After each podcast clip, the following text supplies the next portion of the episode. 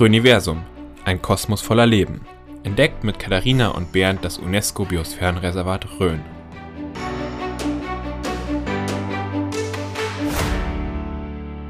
Herzlich willkommen zu unserem Podcast Rhöniversum, ein Kosmos voller Leben.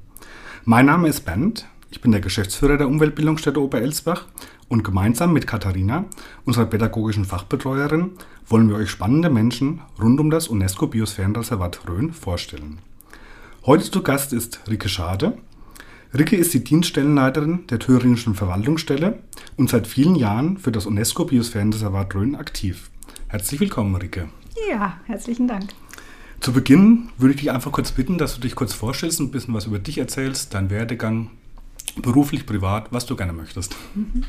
Ich bin Neurönerin seit zwei Jahren. Ich bin tatsächlich in die Rhön gezogen nach Tann, ähm, bin 46 Jahre alt und ähm, habe nach dem Abitur und erst Kommunikations- und Medienwissenschaften studiert und dann Geoökologie. Äh, und das, das ist eine gute Kombination für das UNESCO-Biosphärenreservat, für die Verwaltung, weil man beides braucht. Man muss kommunizieren können und man muss ähm, fundiertes Wissen haben für die nachhaltige Entwicklung. Und ähm, dann habe ich ähm, die Rhön kennengelernt in meiner Diplomarbeit und habe zunächst mit Warthosen in Flüssen gestanden, in der Ulster, in der Brent und in der Streu. Ähm, und habe da äh, Aufnahmen gemacht und ähm, habe dann ein Angebot bekommen, die Geschäftsführung Führung für den länderbegreifenden Naturschutzverein Rhön Natur zu erhalten. Und habe die dankend angenommen und habe die drei Jahre geführt und habe da unter anderem das Wildkatzenprojekt äh, ähm, gemacht. Da haben wir uns kennengelernt, glaube ich, Bernd, in der Zeit, ja, genau, ähm, weil wir genau. Wildkatzenmodule zusammen Ja. hier in der Umweltbildungsstätte Genau, das waren eine unserer ersten haben. Ja. Genau, ja. Und ähm, die Wildkatze ist mein Lieblingstier. Äh, und ja, dann habe ich ähm, in der bayerischen Verwaltungsstelle das Angebot bekommen, die Koordination des, zur Erstellung des neuen Rahmenkonzepts äh, durchzuführen. Das war sehr, sehr spannend. Ich habe viele Leute kennengelernt, die sich mit der nachhaltigen Entwicklung in der Rhön äh, beschäftigen. Ähm, und danach mit einer kleinen Stippvisite über den Nationalpark Müritz äh, bin ich ähm, in die Thüringer Verwaltung gekommen und bin dort jetzt Dienststellenleiterin seit 2019. Vielleicht kurz äh, am Rande ein Rahmenkonzept. Kannst du kurz noch sagen, was man sich darunter vorstellt für die Zuhörer? Genau, also ein UNESCO-Biosphärenreservat ähm, ist ja eine nationale Naturlandschaft, wo es darum geht, dass Mensch und Natur im Einklang leben. Und äh, eine Grundbedingung, die die UNESCO stellt, ist, dass man ähm, einen sogenannten Rahmenplan entwickelt mit der Bevölkerung, mit den Akteuren. Ein unverbindliches Konzept ist das, wohin man die nächsten zehn Jahre gemeinsam ähm, wirtschaften und schützen und laufen möchte. Und da gibt es ganz viele Projektideen, die entstanden sind und die setzen wir gerade um. Also das ist sehr, sehr schön. Ähm, zum Beispiel ähm, Himmelschauplätze. ich weiß, das wollte mich gleich fragen. Ähm, aber all diese Sachen, ähm, oder au- auch die Umweltbildungsstätte, wie wir die weiterentwickeln können, Mhm. die ganzen Bildungsbereich. Ähm, ähm, das Also ist eine Art alles Teil. Zielvorgabe im Sind Ziele, Endeffekt, ja. Leitbilder drin, Maßnahmen, Projekte, Aktionsplan. Genau. Jetzt würde mich tatsächlich noch eine Sache interessieren. Mhm. Du hast gesagt, du bist äh, seit zwei Jahren nach Tannen gezogen, Mhm. aber bist ja schon viele Jahre für die Rhön tätig. Wo warst du denn vorher dann?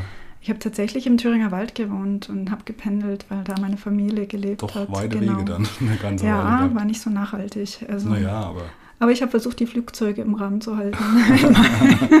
sozusagen in meiner Umweltbilanz. Nee, jetzt sozusagen neue Rönerin. Ist ein bisschen unangenehm, muss ich jetzt sagen, in, in, in Corona-Zeiten in irgendwie äh, umzuziehen, weil man doch äh, sozial nicht so ganz schnell ankommt, Mhm. weil jeder ja seine Tür zumacht und man sich höchstens beim Supermarkt trifft. Ne? Mm, Aber ähm, es wird langsam.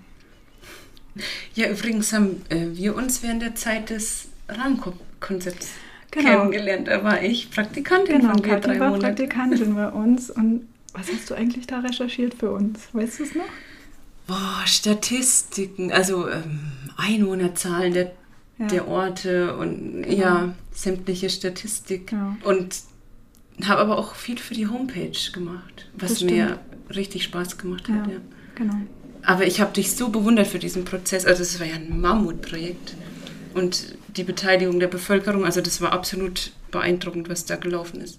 Also das hat, ist ja nicht äh, ja, hinter verschlossenen Türen entstanden, das Rahmenkonzept, sondern es wurde ja wirklich die Bevölkerung und jeder, der wollte, durfte was sagen und sich beteiligen und ja, Wünsche äußern, tatsächlich. Ja, und trotzdem finde ich, also, ähm, also es hat mir total viel Spaß gemacht. Ich persönlich habe viele Leute kennengelernt und, und viele Gedanken mitgenommen. Und ich finde auch, wie viele Menschen sich aktiv für die nachhaltige Entwicklung interessieren, das ist schon beeindruckend. Und trotzdem, wenn man weiß, wir haben 210.000 Einwohner, haben wir doch wenig, nur einen kleinen Prozentsatz eigentlich erreicht. Ne? Also natürlich gibt es so Hauptakteure, die einen großen äh, Wirkungskreis haben, ne? wie die Landrei äh, Landräte oder Landkreise und die Gemeinden und so oder die Forstämter. Ähm, aber trotzdem bin ich immer noch fest davon überzeugt, wir können noch viel mehr die Leute erreichen und wir müssen sie auch erreichen, dass also ja. das UNESCO-Biosphärenreservat einfach eine Antwort ist auf die Zukunft hier der Rhön. Aber stelle ich auch mal im persönlichen Umkreis fest, also dass viele gar nicht wissen, was überhaupt passiert hier in der Gegend. Ja, und das, das ist gar nicht so einfach, weil jeder A in seiner Blase ist, B informationsgeflutet ist ähm, und äh, eigentlich auf verschiedenen Kanälen erreicht werden muss. Ähm, mhm. Das ja, also man kriegt ja auch nicht viel vom Landratsamt mit, ne? Also wenn man jetzt, außer wenn man zur äh, Führerschein äh, oder sein, sein Leisten, äh, äh ne? hm. Leistens neu da beantragt oder so, weiß man auch nicht, was die machen. Also man muss sich schon aktiv auch interessieren und wie schafft man es, dass die Leute wissen, wenn sie diese Fragen haben, dass sie hier Ansprechpartner haben. Mhm. Das ist ja eigentlich, und dann kann man ja in die Kommunikation gehen. Ja. Also sie müssen eigentlich erstmal wissen, es gibt uns. Mammutaufgabe. Ja. ja, das ist aber ein super Stichwort, weil das ist jetzt für dich langweilig, aber für unsere Zuhörerinnen und Zuhörer äh, haben wir es tatsächlich vor, also in der, in der zweiten Folge äh, zuletzt angesprochen. und zwar, was ist denn überhaupt ein Biosphärenreservat? Also ganz kurz, um was handelt es sich dabei? Was ist ähm, dabei wichtig? Ja. Also wir sagen immer, es ist eine sogenannte nationale Naturlandschaft. Äh, in der Mensch und Natur im Einklang leben. Das ist so die ganz verkürzte Form. Tatsächlich ist es viel, viel komplexer. Ähm, es ist sozusagen ein, ein Gebiet, was sich aktiv bei der UNESCO ähm, beworben hat, um diesen Schutzstatus zu bekommen. Und es muss in der Regel eine repräsentative Landschaft sein. Jetzt ist die Rhön mit ihrem Land der offenen Fernen extrem repräsentativ, hat eine wahnsinnige Artenausstattung von Tieren und Pflanzen. Das ist erstmal der Grundhaken, den man hat. Dann braucht man sozusagen Umweltministerien, die interessiert sind, eine Landschaft sozusagen zu, ähm, zu beantragen, dass es ein UNESCO-Biosphärenreservat wird. Ähm, und dann müssen halt noch Verwaltungsstellen eingerichtet werden. Man muss so ein Rahmenkonzept machen und dann sagt die UNESCO, okay, wenn ihr all das machen wollt, dann ähm, seid ihr ein UNESCO-Biosphärenreservat. Und dann kommt eigentlich meistens die Frage, und was habe ich davon?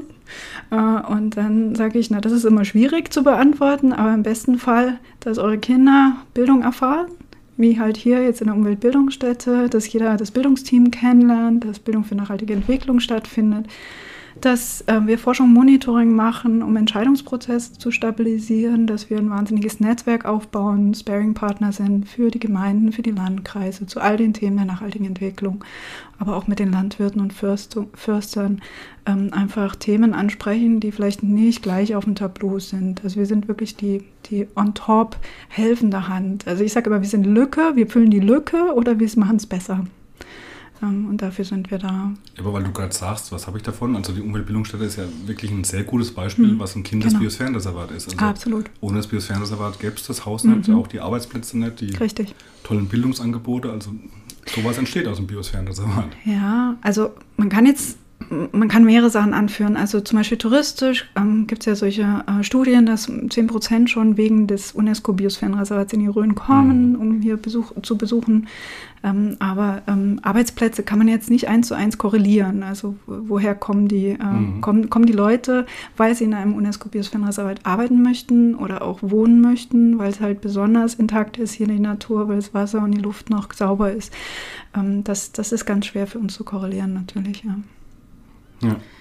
Ja, und du hast gesagt, es ist wichtig ähm, für die Bevölkerung zu wissen, dass sie Ansprechpartner haben. Das ist natürlich auch ein mhm. super Stichwort. Du hast gesagt, jedes Biosphärenreservat braucht eine Verwaltungsstelle. Mhm. Jetzt ist ja die Rhön sogar ein länderübergreifendes Biosphärenreservat mit nämlich drei Verwaltungsstellen. Ähm, du bist eben die Dienststellenleiterin der thüringischen Verwaltungsstelle. Kannst du vielleicht noch mal kurz sagen, ja, was da eure Aufgabe ist, wie viele Mitarbeiterinnen und Mitarbeiter du vielleicht hast und ja, in welche Richtung ihr da quasi arbeitet. Genau, also die ähm, Aufgaben von einer Verwaltung sind in der Regel immer die gleichen. Man verwaltet den Titel, ja, Richtung UNESCO erstmal und versucht den zu halten, ähm, weil alle zehn Jahre werden wir evaluiert und müssen nachweisen, dass wir uns nachhaltiger entwickelt haben und dass wir bestimmte Regeln eingehalten haben. Eine der Grundregeln ist ja zum Beispiel die Zonierung.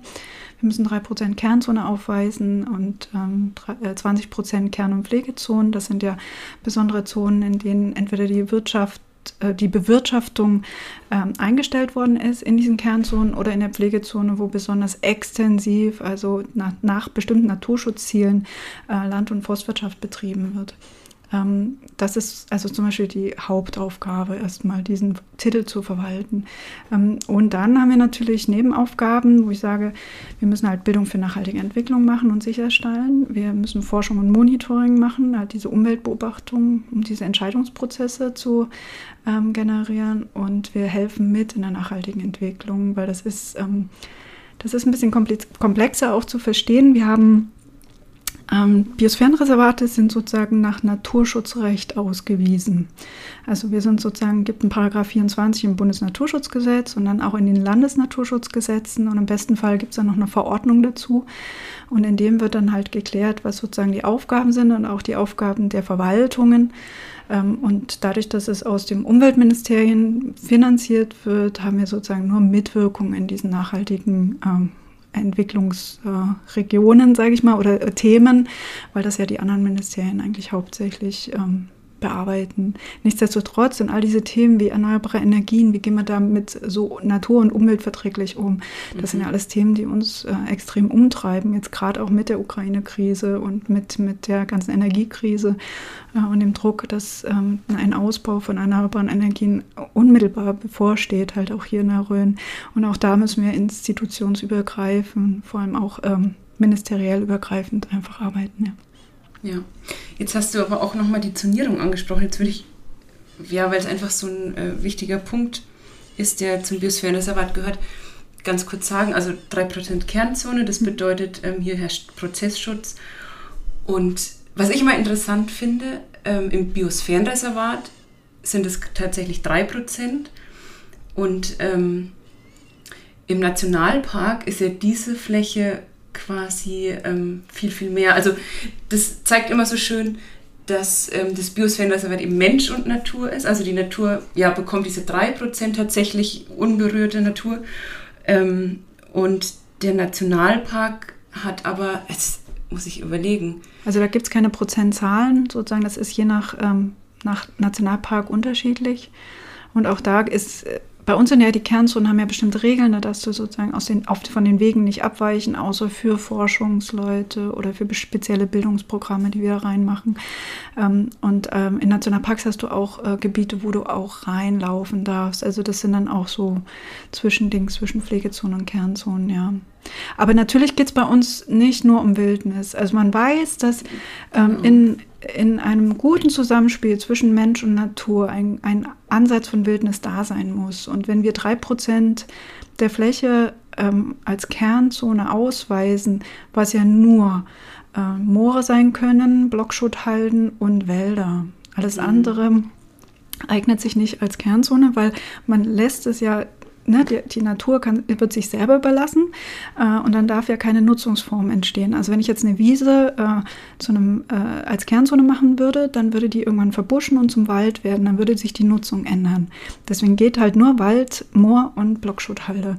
Ähm, und damit ähm, haben wir halt einen viel höheren Prozentsatz, also ich glaube, wir sind über 10 Prozent der Wälder sind damit in der Rhön aus der Nutzung genommen. Und das ist halt weit über dem Schnitt eigentlich deutschlandweit empfohlen wird. Und wir gehen damit also einen Schritt weiter und sagen, das ist so wie so ein Basissetting.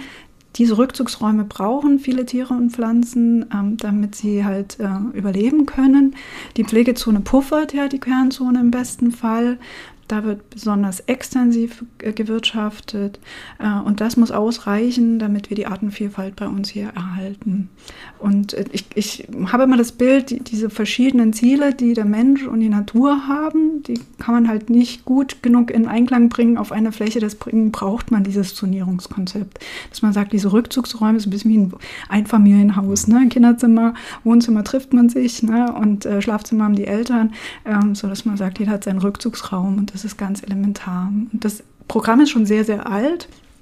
Es gibt seit 1971 ähm, und äh, der Club of Rome hat ja 63 schon damals gesagt, wir steuern da auf eine ganz schöne Katastrophe hin, wenn wir nicht schaffen, äh, Menschen Natur im Einklang zu bringen. Und ich finde, dass es seit 1971 dieses Programm gibt, ne, um zu sagen, es gibt Kernpflege und Entwicklungszone, Biosphärenreservate schon toll. Und ich habe jetzt heute nochmal nachgelesen, wir haben 734 UNESCO-Biosphärenreservate ja. äh, in 134 Ländern. Also irre, gell? Steigen auch stetig, gell? Ja, steigen stetig. Ja. Aber werden auch welche aberkannt. Also das muss man auch sagen, wenn man seine Hausaufgaben nicht macht, mhm.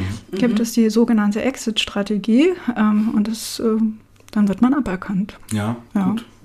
Auch sinnvoll. Auch sinnvoll, damit es kein Paperpark ja, ist genau. und irgendwie Heimer ja. hast du diesen Titel und musst dich nicht anstrengen und ja. Auf jeden Fall, mhm. ja. Kannst du uns was sagen über aktuelle Projekte, die ihr gerade in Thüringen laufen habt oder die bei dir an der Verwaltungsstelle laufen? Also wir versuchen ähm, in der länderübergreifenden Zusammenarbeit sehr viel gleich länderübergreifend zu koordinieren, weil es macht oft keinen Sinn, dass ähm, drei, ähm, drei Leute über ein Ding nachdenken. Deswegen begleiten wir jetzt gerade ganz aktuell den Röner Biosphärenschinken, der okay. jetzt am ähm, Samstag angeschnitten wird auf dem Landkreisjubiläum in Fulda.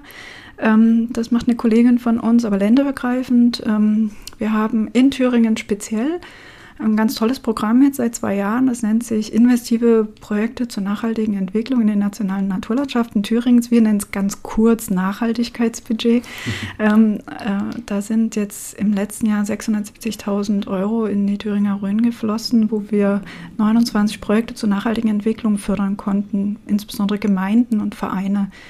Ähm, da ist jetzt ganz, äh, ganz unmittelbar der Himmelschauplatz im Gläser ausgestattet worden. Den haben wir jetzt letzte Woche eröffnet.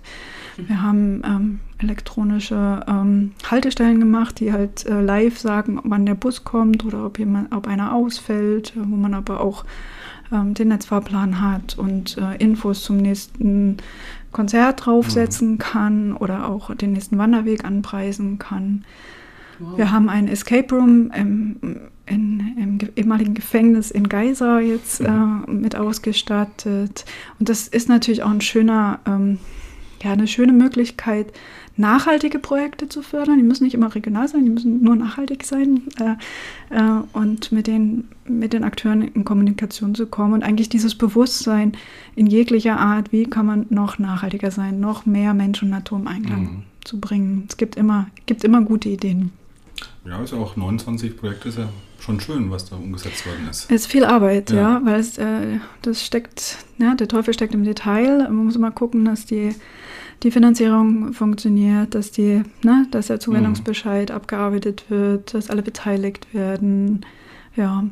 Also es ist, ist eine mega Summe. Also es ist eine mega Chance vor allem, ja. ja. Und wir haben dieses Jahr wieder einen Aufruf gehabt. Es ging sozusagen nicht zum Thema UNESCO Biosphärenreservat, sondern dieses Jahr ging es zum Grünen Band. Ähm, das war sozusagen thüringenweit und wir haben aber die, äh, das große Glück, dass 115 Kilometer grünes Band ja in der Rhön verlaufen und auch nicht, nicht gerade, sondern sehr schnörkelig durch die Landschaft. Das heißt, bis auf Parkgemeinden konnten alle äh, wieder Anträge einstellen. Äh, und wir haben jetzt gerade gestern erfahren, dass alle, ich glaube, neun Anträge, ähm, äh, also neun Skizzen zum Antrag äh, aufgefordert werden und es gut aussieht, dass wir wieder äh, viel Geld in die Rhön ziehen. Und da werden zum Beispiel ehemalige Grenztürme ähm, äh, saniert damit und äh, aufgewertet. Ähm, also das sind coole Ideen. Und das, das ist eigentlich das Spannende an dem Ganzen, dass die, dass die Gemeinden viele gute Ideen haben und äh, eigentlich so eine Plattform brauchen, ähm, wo sie, wo sie ähm, ja, Geld bekommen. Der, die Zuwendung ist mit 90 Prozent Förderung einfach sowas von hoch ähm, und äh, charmant, sodass der, selbst der Eigenanteil von 10 Prozent kann unbar geleistet werden mit Bauhofstunden, wo die halt mitarbeiten. Ähm, ja, das gibt es ganz selten. Sehr cool. Mhm. Äh, ganz kurzer Einschub, Hintergrundinfo, das grüne Band. Genau, das grüne Band ist die innerdeutsche Grenze, die uns bis 1989 geteilt haben. Und ich glaube auch, dass wenn wir das nicht gehabt hätten, gäbe es eigentlich gar nicht das UNESCO-Biosphärenreservat, weil sonst hätte vielleicht die wirtschaftliche Entwicklung im Westen und im Osten ähm, die, die, Landschaft doch mehr verbaut und mhm. ähm, mehr genutzt. Also so mit ist Sicherheit, es. Ich denke, mit Sicherheit, gell? Ja. ja, und so ist es halt ähm, jetzt. Ähm, das Biosphärenreservat ist ja eigentlich ein Kind der, der Wendezeit ne? und ist auf zur DDR-Zeit noch ausgewiesen worden. Damals mit dem letzten Volkskammerbeschluss ist der Thüringer Teil als Biosphärenreservat nach Landesrecht ausgewiesen worden. Und dann kam ja relativ schnell dann die Hessen und die Bayern dazu, dass ein gemeinsamer Antrag bei der UNESCO gestellt worden ist. Das muss man sich zeitlich auch nochmal vorstellen. Die haben 1990, am 12. September 1990 ist, ist der Thüringer Teil von der DDR ausgewiesen worden. Bis Weihnachten haben sie, den, haben sie drei Anträge gestellt, Bayern, Hessen und Thüringen, und ans Bundesumweltministerium geschickt für die UNESCO. Der, der damalige Bundesumweltminister Töpfer hat dann einen Antrag gemacht, weil er gesagt hat, das ist ja Quatsch, wenn die drei Teile so nah beieinander liegen. Und hat dann, ähm, und äh, im März 91 sind wir schon UNESCO-Biosphärenreservat geworden. Das wäre heute gar nicht mehr möglich. Ja, ja, heute müssen die Gemeinden sagen, wir wollen dazu kommen. Das haben wir ja beim Erweiterungsantrag ja. in Bayern gesehen, als die 22 Gemeinden noch nur 2014 dazugekommen sind. Die mussten alle unterschreiben, mussten die Zonierung nachliefern. Ne? Und mhm. dass die Kernzonen kommen, das dauert viel, viel länger, solche Prozesse. Und da ist das grüne Band eigentlich auch entscheidend wieder weil da hat man so viele Arten gefunden an diesem und haben sich auch getroffen. Und das ist sozusagen der Ursprung eigentlich. Ne? Diese Naturschützer kannten sich vom grünen Band und dann haben sie gesagt, Mensch, wir müssen das schützen. Und was ist die Form? Und Nationalpark ähm, macht keinen Sinn, ne? weil es kann ja nur Wald oder Blockschutthalde oder Moor sein. Und wir haben hier diese wahnsinnigen Wiesen, Weiden. Und da bietet sich ein Biosphärenreservat an, ähm, das so zu beantragen. Und seit 2018 im Dezember ist es jetzt sogar auf Thüringer Seite Nationales Naturmonument. Das ist ja auch nochmal eine neue Schutzkategorie, mhm. ähm, wo auch diese Erinnerungskultur der Grenze halt betrachtet wird. Und jetzt auf hessischer Seite bewegt sich ja auch was, dass da auch auf deren Seite äh, ein nationales Naturmonument ausgewiesen werden soll. Was ein bisschen schwieriger ist, weil die ja nicht diese ganze Grenzregion äh, haben ne, mit Kolonnenweg und die haben ja nicht diese 100 Meter oder 5 Kilometer Sperrzone gehabt. Aber wird ja. auch gut. Also ist wirklich wie so ein Rückgrat, was sich durch Deutsch, Deutschland zieht und den Biotopverbund damit äh, fördert. Meine nächste Frage wäre gewesen, die hast du vorhin fast schon beantwortet. Wir haben ja jetzt drei Verwaltungsstellen in drei Bundesländern. Wie läuft denn da die Zusammenarbeit? Du hast schon gesagt, dass ihr viel zusammen macht, also hört sich positiv an. Ist es mhm. auch so? Ja, also es hat sich entwickelt. Tatsächlich dadurch, dass ähm, wir jeder eine bestimmte Anzahl an Personen hat, die halt Mitarbeiterinnen sind und Mitarbeiter bei uns, aber trotzdem thematisch meistens ein oder zwei pro, pro Fachgebiet hat ähm, ist es, sind das Einzelkämpfer. Und wir haben uns dann auch zusammengesetzt und haben gesagt, es ist viel wichtiger, dass wir äh, thematisch Arbeitsgruppen bauen äh, und ähm, miteinander uns abstimmen und äh, uns ökonomisch da effektiv zusammen zusammenraufen und äh, die Arbeit machen. Tatsächlich ist es bis 2002 ähm, ähm, ja, händisch passiert und seitdem gibt es ein Verwaltungsabkommen zwischen den Ministerien, was regelt, wie die Zusammenarbeit zu laufen hat. Ähm, alle drei Jahre gibt es sozusagen einen Wechsel in der Federführung der Verwaltung, die die länderübergreifenden Geschäfte führt. Seit ähm, 2019, 1. Dezember, ist die Thüringer Verwaltung die federführende Verwaltung bis 30. November 2023 und dann rotiert es weiter jetzt nach Bayern. Also es ist richtig geregelt worden. Genau, es ist richtig geregelt worden. Schön in die richtige Richtung. Ja. Also mir fällt es mhm. vor allem auf an der Pressestelle, weil halt das so der, der nächste Punkt ist, wo wir Kontakt haben, dass mhm. es jetzt eine länderübergreifende Pressearbeit gibt. Genau. Auch, ja. Das ist gar nicht so einfach, weil jeder ist natürlich personalrechtlich dem einen vorgesetzt und es mhm. hat sehr lange gedauert, auch klar zu machen, das macht keinen Sinn, Kommunikation nur für den Thüringer, für den hessischen oder bayerischen Teil zu machen. Das ist ein Biosphärenreservat, wir haben eine Homepage, das war so ein bisschen der, die Genese dessen. Ne? Mhm. Äh, und vorher wurde ja ein, ein äh, Journalist beauftragt und dann hat man immer diesen Medienbericht da ähm, gemacht äh, monatlich und hat dann die Infos zusammengeführt. Und jetzt ist das wesentlich professioneller und die Annalena Bienek macht einen wahnsinnig guten Job. Und wir haben äquivalent dazu in der bayerischen Verwaltung ähm, die länderbegreifende Koordinationsstelle für Forschung Monitoring. Das ist ein bisschen mehr im Hintergrund, ist natürlich nicht so laut wie eine Kommunikationsstelle ne? und so sichtbar. Und wir haben auf Thüringer Seite die, das länderbegreifende Datenmanagement, ähm, wo wir alle Daten, Fakten zusammensammeln und äh, mhm. auch die Zonierung etc. und so was auch sehr, sehr viel Arbeit ist. Mhm. Ja, also durchaus sinnvoll da. Ja. Die Zusammenarbeit, ja. Und dann haben wir jetzt noch drei weitere Arbeitsgruppen, nachhaltige Entwicklung. Ähm, wir haben noch Natur- und Artenschutz, und die Bildung, ja. Bildung, ja. Genau. Auch da ist natürlich interessant, wenn jemand ein Bildungsmodul entwickelt hat, dann kann man das ja auch exportieren an die mhm. anderen Verwaltungen. Und äh, so ist es halt auch wesentlich effizienter. Oder wenn man sagt, man macht eine Lehrerfortbildung mhm. für die, ähm, dann macht ihr eine und dann können alle Biosphärenschulen zu uns kommen ja. und äh, thematisch. Und dann macht der eine wieder eine und dann kommen halt alle hin, ne? Oder mhm. alle Akteure. Da muss man das ja. nicht im kleinen Raum machen, also weil es ja sehr viel Vorbereitung immer braucht. Genau, und dem Besucher oder Tourist ist ja im Zweifelsfall auch egal, ob er sich gerade in Hessen, Thüringen oder Bayern befindet, wenn er die Rhön besuchen möchte. Ja, vor allem, weil man ja ständig auch ja. die Grenze über, über, überschreitet. Ja, ja, ja, ja, genau. Ja, Auf jeden Fall, man macht eigentlich ständig Länderhopping, ja. Und die Bildung ist ein super Stichwort, ähm, denn es ist ja doch in den Ländern ziemlich unterschiedlich äh, aufgestellt. Eigentlich hier in Bayern ist es ja so, dass die Bildung eben nicht bei der Verwaltungsstelle liegt, sondern ähm, an den Verein, den Förderverein Naturpark und Biosphärenreservat Rhön, Bayerische Rhön ähm, quasi ausgegliedert ist. Ähm, ja, und da ist auch eine, ist ja auch eine ganz, ganz gute Manpower vorhanden, Man- and Women-Power, aber ähm, tatsächlich ja bei weitem eigentlich nicht genug. Aber ähm, ja, wie ist es bei euch? Eigentlich? In Thüringen ist es ja etwas anders. Bei uns ist das alles in, in, in also wir haben nur eine Verwaltung und äh, wir machen immer so einen Personalbogen und wir haben halt sozusagen die meisten unbefristeten Stellen von den Verwaltungsstellen, aber verkappt ist natürlich der Naturpark mit seinen 90 Prozent äh, Bildungsauftrag, muss man ja eigentlich da, dazu rechnen in, in, in Bayern. Ne? Nee, also bei uns ist tatsächlich an der Verwaltung angedockt und wir haben ein Bildungsteam von eigentlich äh, vier Leuten, ja. Wow, ja. Ist aber auch, also dafür, dass es direkt in der Verwaltung ist. Und mhm. wie sieht bei euch die Bildungsarbeit so aus? Also ja, in Bayern sind es ja diese mobilen Umweltbildungsteams, die in die Schulen gehen. Mhm.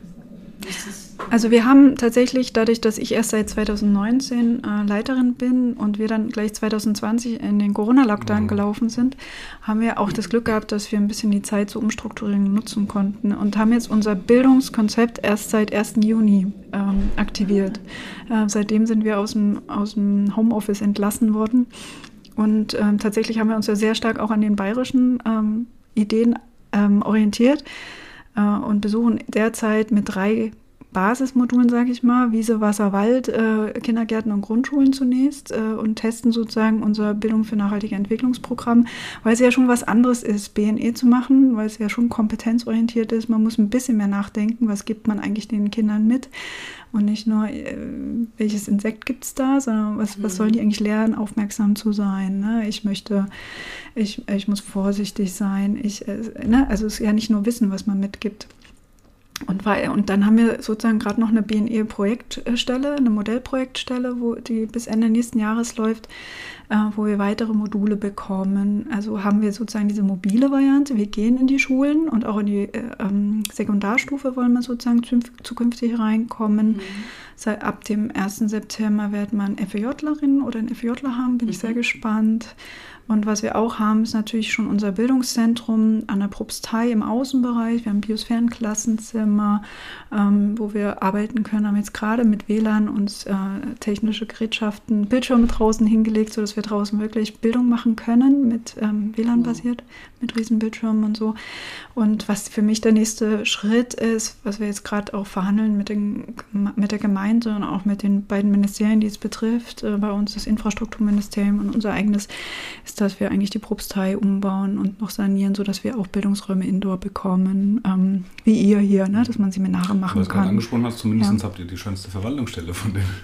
Ich finde es auch. Ja. Also es ist jetzt nicht gerade barrierefrei. Also, also das, das fällt einem ja. mal auf, weil wir jetzt auch gerade einen Krankheitsfall hatten äh, und hatten jemanden, der halt in den Rollstuhl gesetzt worden ist und wir konnten dann, da fallen, fallen solche Sachen auf. Mhm. Aber tatsächlich ist es eine Wahnsinn und die wird jetzt auch gerade saniert. Der Innenhof ist jetzt schon Außenfassade saniert. Jetzt wird die eine Seite saniert dieses Jahr. Also wird ganz schick von außen. Und das Nebengebäude, das ist am halt am Einfallen und das würden wir eigentlich gerne sanieren lassen und dann uns einmieten, ne, mit Werkstatt, wo wir bauen können, wo wir Bildungsräume haben, wo wir einen großen Veranstaltungsraum haben, wo wir vielleicht aber auch noch einen Kaffee reinsetzen, damit man was trinken und essen kann, weil das ist ja im ländlichen Raum auch gar nicht so einfach. Und die Gemeinde ist total ähm, positiv mit diesen Sachen. Und jetzt suchen wir einfach Förderungen, ne? weil die müssen ja in Vorleistung gehen. Es ist nicht unsere, es ist nicht unsere Ja. Liegenschaft, sondern wir mieten das nur an. Aber die Das uns Bereitschaft ist da. Ziemlich ähnlich, ja. Ja, Das ist auch die Gemeinde, die hier. die Vorleistung, ja, genau. Die müssen halt irgendwie Geld haben. Und man muss auch dazu sagen, Zeller hat halt sehr viel jetzt in den letzten Jahren bekommen. Und Dernbach ist 2019 äh, gab es ja eine Gemeindereform. Die haben jetzt, äh, ich weiß nicht, 13 Ortsteile auf einmal. Und da ist natürlich der Sanierungsbedarf sehr, sehr hoch. Da müssen sie schauen, dass da nicht alles immer nach Zeller geht. Das verstehe ich auch. Deswegen suchen wir ja wirklich jetzt auch eine Förderung. Aber wir sind natürlich auch sehr charmant. Wir ähm, wollen das natürlich auch gleich über die Miete dann refinanzieren. Also besser geht es gar nicht Mhm. für solche alten Gebäude. Ja, denn viel Erfolg dafür. Ja. Super Plan. Ist super Plan. Ja. Also ähm, vor allem, weil auch Bildung so wichtig ist, ja, und wir auch merken, dass das so dankend angenommen wird, auch die Mhm. Kinder Ja. und, und dass das wirklich wichtig ist, dass sie Ideen mit nach Hause kriegen, wie sie nachhaltiger sich verhalten, wie sie Energie und Strom sparen können. Und das sind alles so Themen für die Zukunft, ja, die uns halt umtreiben. Wie kann man die Mobilität verbessern? Wir haben jetzt am 10. Juli unseren Biosphären-Erlebnistag. Und da haben wir uns auch gedacht, was, was können wir da machen, dass wir über Mobilität reden und wir leisten uns einfach, dass wir uns einen ÖPNV äh, ja, kostenfrei finanzieren sozusagen und dass alle dann halt von den Stationen an dem Tag kostenfrei mit dem Bus mal fahren können ne? und dass sie das Mhm. halt mal wieder auf dem Schirm haben. Ähm, haben gesagt, ja, Mobilität im ländlichen Raum ist so schwierig, ja, nachhaltig zu machen. Ja, das stimmt. Das, allerdings. ähm, aber wenigstens mal äh, diesen Gedanken zu haben. Ne? Coole Idee. Mhm. Ja. Wir kommen leider schon langsam zum Schluss unseres Gespräches. Es ist wirklich interessant. Aber wer mehr wissen möchte, kann mal in Zeller vorbeifahren. Ist wirklich ein schönes Gebäude, schönes Gelände und äh, kann bestimmt auch viele Informationen erhalten. Wir haben immer noch drei obligatorische Fragen zum Schluss, die wir jeden stellen. Mhm. Und da einfach mal ganz spontan darauf antworten. Und auch nur eine Antwort zählt. Okay, ein Wort. Ein Wort oder eine nee, es kann Antwort? durch einen Satz sein, Okay, aber hm. los geht's. Was ist dein Lieblingsort in der Rhön? Tatsächlich habe ich mich in den Gläserberg verliebt. Das ist unser Hausberg hier in Dernbach. Kann ich nur empfehlen zu kommen. Also wer den noch nicht kennt, ist ein wahnsinniger Blick über die Rhön. Okay, Mhm. schön, ja, mal so Geheimtipps zu erfahren. Ne? Okay, wir kommen zur zweiten Frage. Ja, die ähm, lautet, was bedeutet für dich Nachhaltigkeit? Ja, das ist eine schwierige Frage. Vor allem mit einem Satz, gell? Ja. Rücksicht nehmen, eigentlich. Ich, ich sage immer gerne Freiheit mit Verantwortung, ja. Mhm. Ja, mhm. aber sehr schön, ja. Hm? Und die dritte und letzte Frage. Was wünschst du dir denn für die Rhön? ja dass wir alle zusammenhalten. Im Endeffekt zusammenhalten und schrittweise ja, die Geschicke lenken. Ein wunderbarer Ja. Schlusssatz. Mhm. Vielen Dank, liebe Rike. Ein interessantes Gerne. Gespräch mit dir. Gerne. Heute zu Gast bei uns Rike Schade, die Dienststellenleiterin der Thüringischen Verwaltungsstelle. Vielen Danke. Dank, Rinke. Danke.